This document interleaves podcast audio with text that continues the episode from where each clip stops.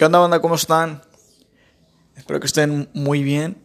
El día de hoy, 17 de abril del año 2020, les traeremos esta pequeña e improvisada emisión de un proyecto que ya he estado, que ya he querido hacer desde hace un par de años, aunque por diversas circunstancias nunca se pudo llevar a cabo.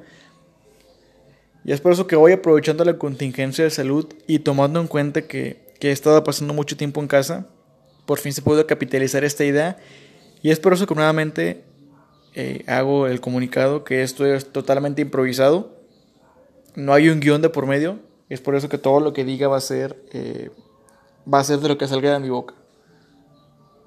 El tema que me gustaría tratar en estos, en estos momentos es el aplazamiento de la Liga de Ascenso MX, que como bien ya lo saben, hace un par de horas el presidente de la liga lanzó un comunicado en el cual eh, daba, perdón por confirmar mediante un video en vivo esta, este aplazamiento de la liga por los próximos cinco años.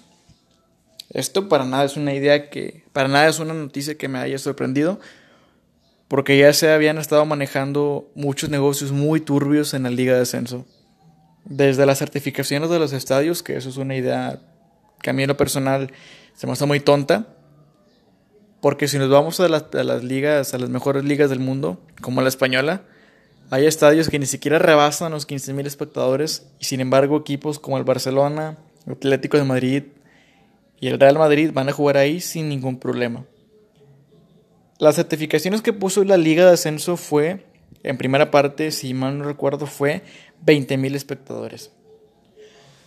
Después reconsideraron la idea y creo que rebajaron a 17 mil. Si alguien lo sabe, por favor, eh, póngamelo aquí en los comentarios o corríjame, por favor, porque estos son, son datos que no recuerdo muy bien.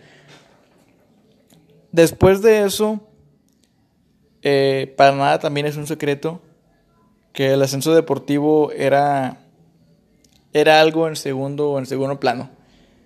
Si nos vamos con Veracruz, Veracruz le pegó a la piedad en el 2013, recuerdo, más o menos, que el que debía descender era la piedad, aunque por diversos motivos no, no, no pudo ascender. Y por eso Veracruz pagó a la plaza y subió a primera.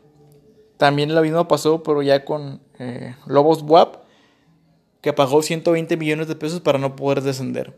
Esto, evidentemente, evidenciando la mediocridad de los equipos y de la liga también que acepta este tipo de pagos. Como lo mencioné, esto ya es una crisis, perdón, ya es una, una crónica de una muerte ya anunciada. Para nada me sorprende. Y lo que sí me sorprende es que equipos de ascenso hayan votado a favor de esta liga de desarrollo.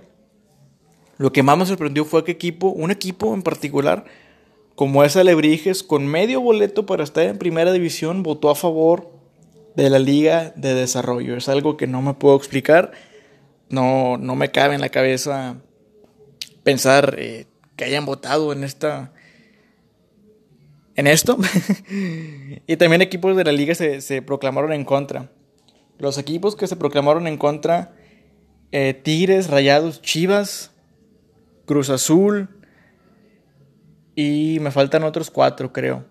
Que no, no tengo aquí la imagen. Pero sí fueron varios. Esto... Ah, no... No sé cómo tomarlo. Creo que sería nuevamente premiar a la mediocridad. Que los equipos que están en zona de descenso caigan en una zona de confort. Que equipos como Atlas, el mismo Puebla, que están peleando constantemente por estar en, en la tabla porcentual abajo, por, por no descender, ya caigan en esta zona de confort es algo que no, no me puede, no, no, no tengo palabras para decirlo porque yo creo que premian mucho la mediocridad en el fútbol mexicano. Aparte que siempre se está, los medios están recalcando que nunca se sacan futbolistas de cantera. Y bueno, no, no tengo palabras para explicarlo. Es por eso que en esta, en este pequeño podcast, en este pequeño espacio informativo, totalmente improvisado, como digo. Me gustaría abordar más temas, me gustaría investigar más a fondo de lo que es esta, la cancelación, también indagar sobre la Liga del Balompié Mexicano, que es algo que me tiene fascinado. Pero esperemos que, que este pequeño espacio haya sido de su agrado. Si les gustó, háganmelo saber aquí en los comentarios. Si tienen algo que decir, pónganlo también. Quiero escuchar comentarios, quiero leer comentarios, perdón, para saber en qué puedo mejorar, de qué temas hablar y para saber si este proyecto les está gustando. De mi parte no queda más que solo agradecer. Que se lo estén pasando excelente. Buenas tardes y hasta luego.